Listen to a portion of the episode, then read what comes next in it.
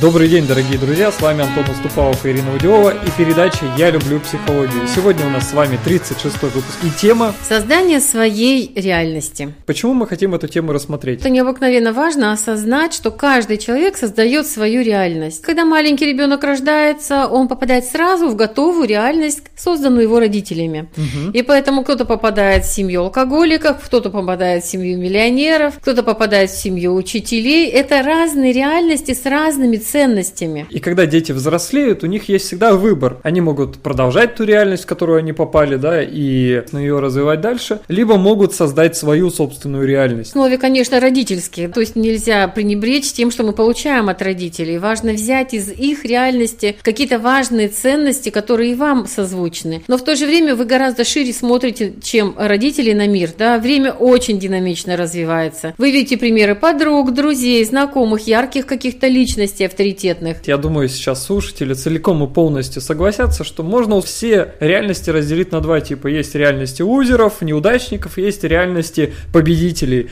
И если посмотреть внимательно на то окружение, которое среди вас сформировано, то вы можете увидеть, есть люди уставшие, да, у которых ничего не получается. Реальность со знаком минус. Их не устраивает, Не устраивает. то, как они живут. Да? Мгм. И есть реальность победителей, это люди, которые не обязательно победили кого-то, это вообще не совсем не про это, это просто реальность со знаком плюса, где спокойно, уверенно и в эту реальность хочется попасть. Кстати, еще один из критериев реальности лузеров это реальность, из которой хочется как можно быстрее вырваться, и реальность победителя это та реальность, в которую хочется быстрее попасть. Это очень важный вопрос задуматься, да, что я создаю, что я привношу в мир. Мы с вами все сталкиваемся с несправедливостью, да, с какой-то там равнодушием, например, грубостью, унижениями. Это все, что мы проходим за период своего взросления. И в этот период как раз и выбираем, а что я хочу внести в мир. И у меня была очень четкая ценность, э, когда я решила, что если я улыбаюсь, если я радуюсь, если я транслирую вокруг себя радость, улыбку, то и мир будет отвечать мне тем же. Но у меня было огромное разочарование, когда уже будучи взрослым человеком, взрослой женщиной, я в ответ на свою улыбку получила такую оценку, что Ирина Александровна, что это ваша улыбка, это фальшивая. Внутри у меня просто все обвалилось, потому что для меня это было необыкновенно важным критерием таким общения с людьми. Первое, что я сделала, перестала общаться с этим человеком с улыбкой, да, стала более строго, более дистанцирована с ней. А второе, Удивительное было последствие после этого разговора.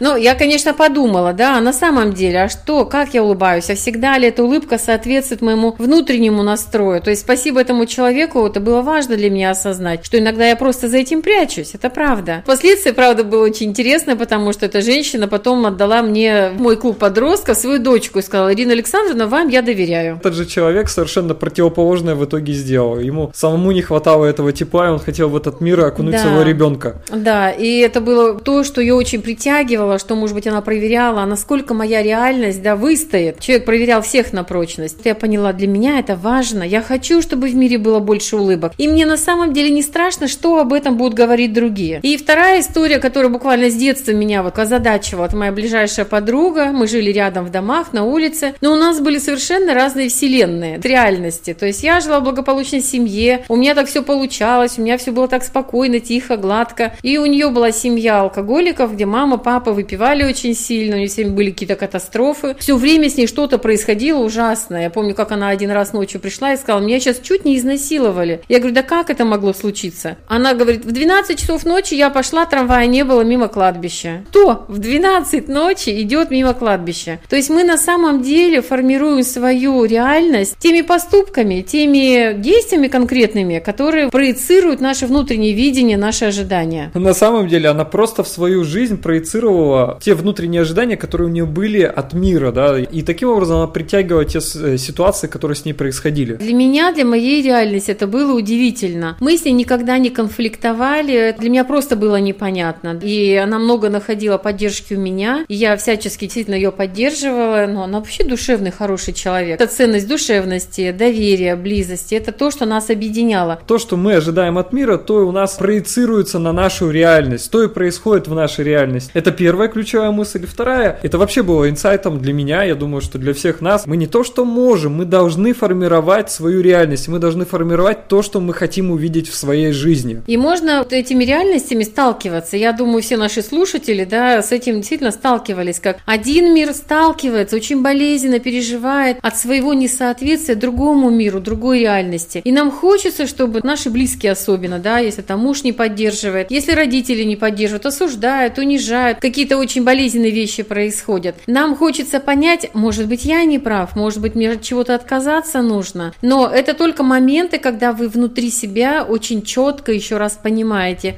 свои ценности, то, от чего вы никогда ни за что не откажетесь. На самом деле столкновение миров, столкновение реальности это лишь об одном. От чего мы готовы отказаться и от чего мы никогда не откажемся. Это просто проверка мира на нашу цельность. Я думаю, тоже все замечали, что грубияну хочется нагрубить, да, кто руки распускается, хочется тоже наподдавать. И мы очень легко иногда, ну, по крайней мере, видим пути, как можно соскользнуть из своей реальности. Если я провозглашаю ценность, доброта, да, открытость, душевность, искренность, то мне важно такое оставаться всегда. Но тогда вопрос возникает, я ведь очень уязвима, потому что эти могут пользоваться, эти могут манипулировать. То есть получается, что доброта где-то очень многих есть такое опасение, что это прямо рядом с наивностью, с глупостью, с беззащитностью. Но на самом деле это совершенно не так. Да? И здесь очень важно понимать, что я свою реальность открываю для тех, кто созвучен ей. Да? Я допускаю, здесь очень разные уже могут быть дистанции, кого я впускаю в свою реальность и кому я открыт на 100%,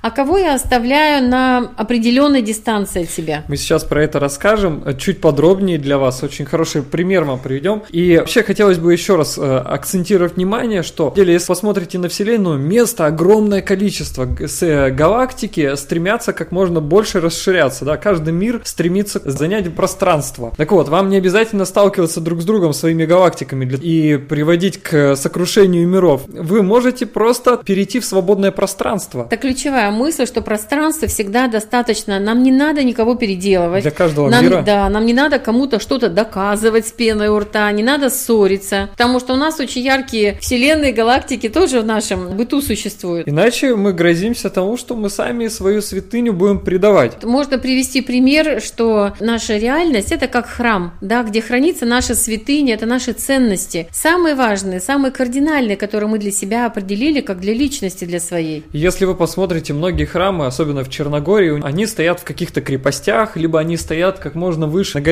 Да, здесь много гор, поэтому здесь очень много возвышенности, именно заняты церквями. И до них необходимо еще добраться. Так вот, эти крепости, эти святыни, они защищены. И для кого открыты они? Всегда открыты для тех, кто с уважением, с любовью, да, с интересом относятся к этим святыням. Для учеников, для половников, для тех людей, которые хотят вдохновиться чем-то. И всегда закрыты, и это очень важно. Да, для тех людей, кого можно назвать варварами, да, для тех людей, кто просто неосознанный, просто его ценности еще совершенно не совпадают с вашими ценностями. Для дикарей, для варваров, для темных людей. Здесь имеем в виду мы неосознанных и те, с которыми, возможно, у нас даже и ценности сильно отличают. И то же самое должно происходить с нашим сердцем. Которому всегда открыты нашим, да, друзьям, учителям, ученикам, да, тем людям, которые созвучны нашим ценностям. И наше сердце всегда им открыто. И кого-то важно держать на определенной дистанции. Дистанции, да. да. И не надо абсолютно быть э, таким уязвимым, открытым, безоглядно. Нужно очень осознанно подходить, а кому ваше сердце открыто. А кто готов также быть созвучным вашей реальности? Кто в нее вписывается? Чьи реальности где-то пересекаются, дополняют друг друга, обогащают друг друга? А какие очень далеко от вас? Да, для кого вы открываете свои двери, свои ворота, да, и для кого вам важно закрыть, чтобы сохранить то ценное, то светлое, что есть внутри вас. Все столкновения, которые происходят с людьми, которые другие, да, вот для нас, не такие, как мы, с другими ценностями, это только о том, что мы еще более четко понимаем свои границы, да, определяем, насколько ценно нам то, что мы внутри, в душе, в сердце храним. И больше ни о чем. И мы дальше провозглашаем эти ценности, потому что именно этим мы обогащаем всю Вселенную, весь космос, выше на уровень такой очень высокий. Я хочу, чтобы вы поделились ценными идеями, мыслями, которые вы почерпнули в этом выпуске, рассказав их другим, объединив свои интересы с другими, чтобы еще кому-то стало понятнее, как сохранять и как создавать свою реальность. И если вам понравился данный выпуск передачи, ставьте лайк внизу в комментариях, напишите свои мысли, что было для вас полезного, ценного, или просто поставьте несколько плюсиков, если это было для вас полезно. Расскажите об этом выпуске своим друзьям, подписывайтесь на обновления и до встречи в следующем выпуске.